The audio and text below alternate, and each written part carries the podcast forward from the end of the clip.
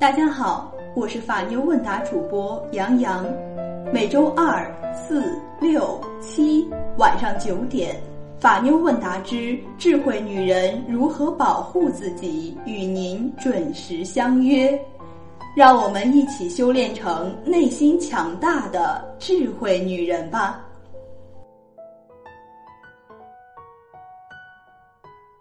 今天杨洋要跟大家分享的主题是离婚协议常见的十二大问题汇总，个个都有坑。上篇。比法院诉讼离婚来说，协议离婚简单便捷又省钱，但是离婚协议没写好，事后麻烦多。下面的十二个坑要小心小心再小心。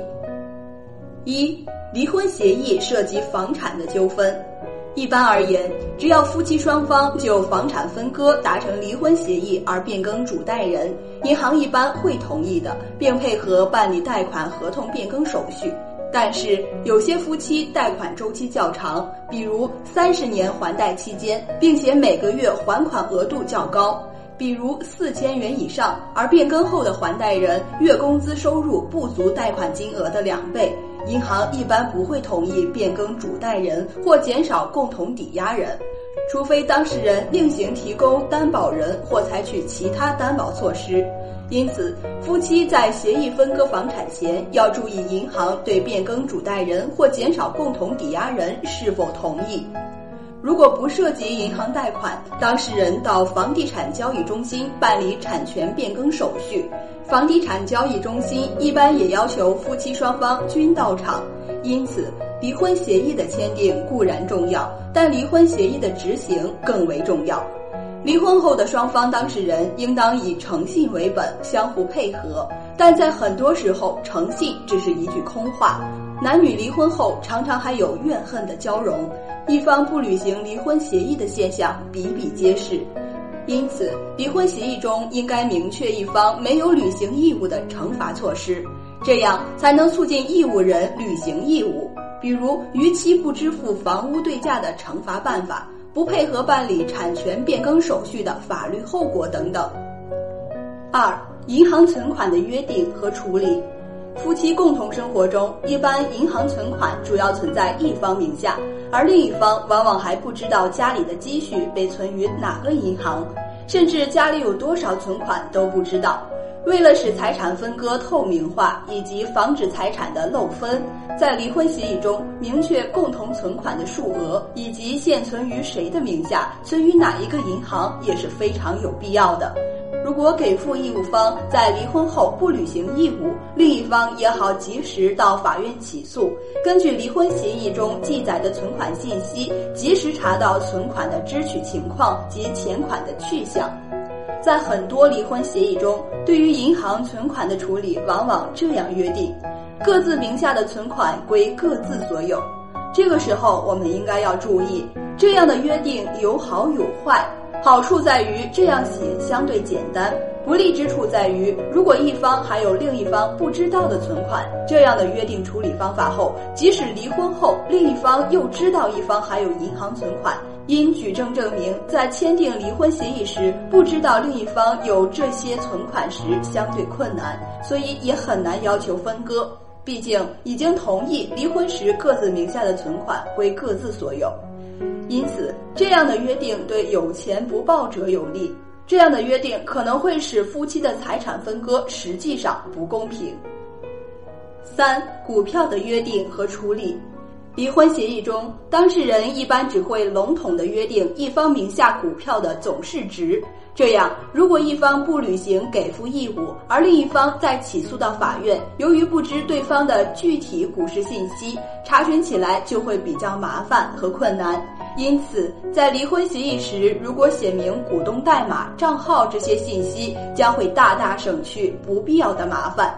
另外，现实中常常有请他人代为炒股的情况，即夫妻一方用共同财产炒股，但不是以自己的名字开户，而是借他人的名义，在他人账号下用夫妻双方共有的资金进行股票炒作。很多当事人在离婚协议中注意到这一点，并明确约定这部分的股金为共同财产。但是这样的约定不能被法院直接采纳。如果代持人不承认代炒关系或户头借用关系，或对代持的资金数额、股票种类有疑义，法院将很难支持夫妻一方的要求。因此，在离婚协议中，律师可制定必要的条款，让代持人签字，甚至另行制定一个关于股票情况的协议，由三方签字是完全必要的。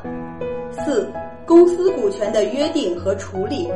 越来越多的婚姻纠纷涉及到公司股权的分割。如果遇到夫妻一方或涉方在公司拥有股份时，通常的做法是夫妻共同约定一方持股，给予另一方对价补偿。如果这样约定，只需双方协议并书面明确价款及支付方式即可。但是如果夫妻双方经过约定，决定将一方拥有的公司股权部分或全部给付另一方的，还必须符合公司法的相关规定。